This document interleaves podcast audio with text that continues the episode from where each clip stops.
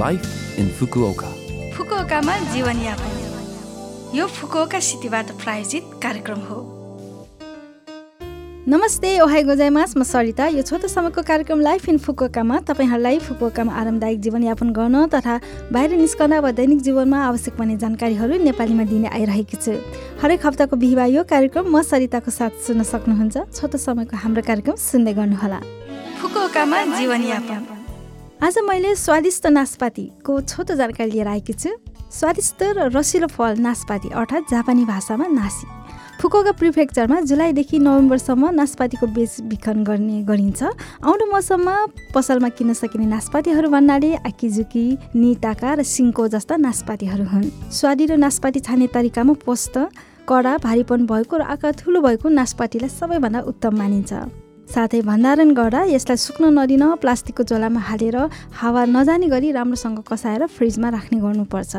लगभग एकदेखि दुई हप्तासम्म स्वादिष्ट रूपमा खान सक्नुहुन्छ नासपातीको गुलियोमा क्यालोरी कम हुने भएकोले दाँतमा किरा लाग्न सक्दैन भन्ने भनिन्छ। त्यसैले बेलुकाको खानापछि यसलाई डेजर्टमा खाएर हेर कसो होला। फुकुओकामा जीवनयापन।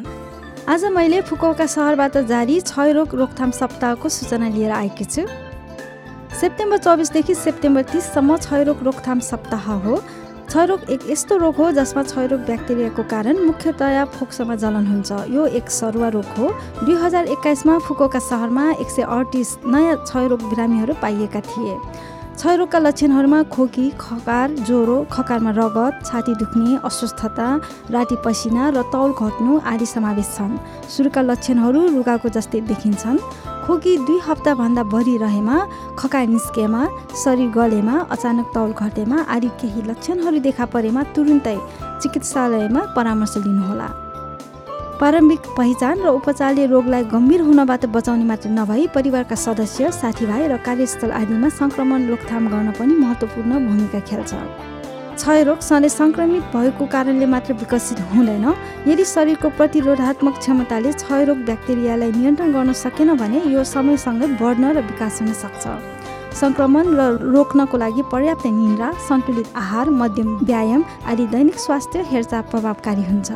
साथै क्षयरोग लागिहाल्यो भने पनि डाक्टरको निर्देशन अनुसार हरेक दिन उचित औषधि सेवन गरी यसबाट छुटकारा पाउन सक्नुहुन्छ। फुकोका सहरमा Fukuoka city medical interpreting call centre रहेको छ। त्यहाँ अस्पताल खोज्नको लागि फोन मार्फत सल्लाह लिन सक्नुहुन्छ। फोन नम्बर रहेको छ जेरो नौ दुई सात तिन तिन पाँच चार दुई नौ। फेरि एकपल्ट फोन नम्बर जेरो नौ दुई सात तिन तिन पाँच चार दुई नौ। बिस भाषाहरूमा यो सेवा उपलब्ध हुने भएकोले कुनै अप्ठ्यारो पर्दा अवश्य पनि परामर्श लिनुहोला।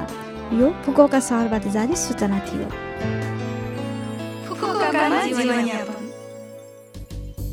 यो हप्ताको लाइफ इन फुकोका कार्यक्रम तपाईँहरूलाई कस्तो लाग्यो? लभ एफएमको होम पेजमा गएर लाइफ इन फुकोका नेपाली भनेर पोडकास्टबाट पनि यो कार्यक्रम तपाईँहरूको मिल्ने समयमा सुन्न सक्नुहुन्छ।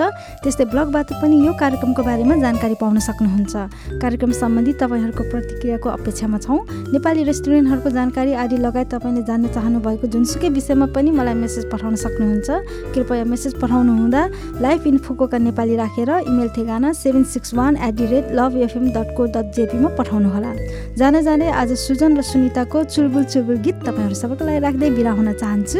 तपाईँहरूको दिन शुभ रहोस्। नमस्ते।